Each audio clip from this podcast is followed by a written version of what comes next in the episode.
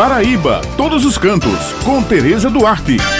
Bom dia, minhas amigas José Simão e Bete Menezes. Bom dia, meu amigo Maurício. E um bom dia a todos os ouvintes que estão com a gente aqui no Jornal Estadual. A cidade de Areia, na região do Brejo Paraibano, realizará amanhã, a partir das 21 horas, a primeira edição do Baile da Primavera. O evento foi idealizado pela Associação de Turismo Rural e Cultural de Areia, Atura, com o objetivo objetivo de resgatar a memória afetiva relacionada aos bailes de antigamente e vai ser sediado no salão de festa do Hotel Fazenda Triunfo, com animação da orquestra Voo Livre, cujos componentes são da cidade de Areia. Bem, pessoal, eu conversei com Maria Júlia Baratio, uma das organizadoras, e ela disse que é um dos momentos marcantes da festa será a escolha da rainha do baile e a presença na festa também dos jornalistas que inscreveram Maria Júlia e Luciana Balbino no prêmio da Organização Mundial dos Jornalistas de Turismo. Esse prêmio, pessoal, é composto por uma série de categorias, no qual o Engenho Triunfo recebeu o prêmio de melhor atrativo mundial de 2023 e Luciana Balbino conquistou o reconhecimento na categoria categoria Empreendedor Comprometido.